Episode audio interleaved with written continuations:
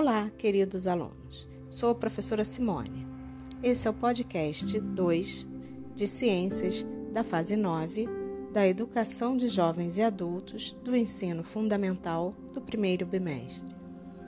O sistema nervoso é o sistema responsável por captar, processar e gerar respostas diante dos estímulos aos quais somos submetidos. É devido à presença desse sistema somos capazes de sentir e reagir a diferentes alterações que ocorrem em nossa volta e mesmo no interior do nosso corpo. O sistema nervoso é dividido em duas porções: sistema nervoso central, sistema nervoso periférico. O sistema nervoso central é formado pelo encéfalo e pela medula espinhal. O sistema nervoso periférico é formado pelos nervos, gânglios e terminações nervosas.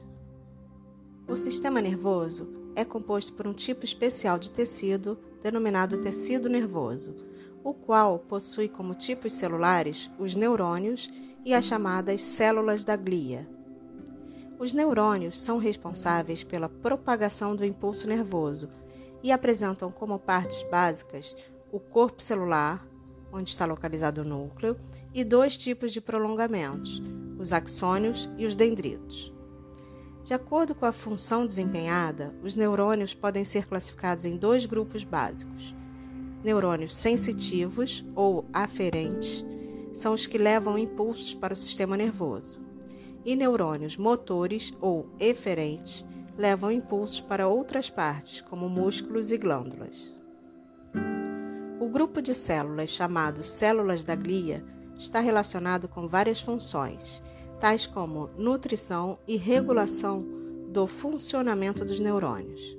Células ependimárias, astrócitos, oligodendrócitos, microglia e células de Schwann são células da glia. Sistema nervoso central. Sistema nervoso central é constituído pelo encéfalo e pela medula espinhal. Ambos são envolvidos e protegidos por três membranas denominadas meninges. Vou, vou citar agora as partes. Parte 1. Encéfalo. O encéfalo, que pesa aproximadamente 1,5 kg, está localizado na caixa craniana e apresenta três órgãos principais: o cérebro, o cerebelo e o tronco encefálico. Cérebro, o órgão mais importante do sistema nervoso, considerado o órgão mais volumoso, pois ocupa a maior parte do encéfalo. O cérebro está dividido, como já falamos, em duas partes simétricas: o hemisfério direito e o hemisfério esquerdo. Cerebelo. O cerebelo é encontrado entre o cérebro e o tronco encefálico, conectado ao tálamo e à medula espinhal através de muitas fibras nervosas. O nome cerebelo deriva do latim e significa pequeno cérebro, o cerebelo coordena, coordena os movimentos precisos do corpo, além de manter o equilíbrio. Além disso, ele regula o tônus muscular, ou seja, regula o grau de contração dos músculos em repouso. Tronco encefálico.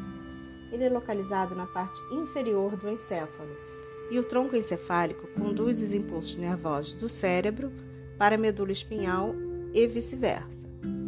Além disso, produz os estímulos nervosos que controlam as atividades vitais, como os movimentos respiratórios, os batimentos cardíacos e os reflexos, como a tosse, o espirro e a deglutição. A medula espinhal é um cordão de tecido nervoso situado dentro da coluna vertebral. Na parte superior, é, a medula espinhal está conectada ao tronco encefálico. A função da medula espinhal é conduzir os impulsos nervosos do restante do corpo para o cérebro e coordenar os atos involuntários, chamados atos reflexos. Ato reflexo é caracterizado por ser uma resposta rápida e involuntária diante de algum estímulo, por exemplo, como tirar a mão ao encostar em uma panela quente. Nesses reflexos, o encéfalo não está envolvido o que significa que a medula espinhal pode atuar de maneira independente. O ato reflexo é constituído basicamente por dois tipos de neurônio, um aferente e um eferente. Sistema nervoso periférico. Ele garante a transmissão das informações dos órgãos sensoriais para o sistema nervoso e deste para os músculos, as glândulas e as células endócrinas. Os neurônios responsáveis por levar informação ao sistema nervoso central são chamados aferentes e aqueles que levam as instruções são chamados eferentes. Sistema nervoso periférico ele é constituído por nervos, gânglios e terminações nervosas.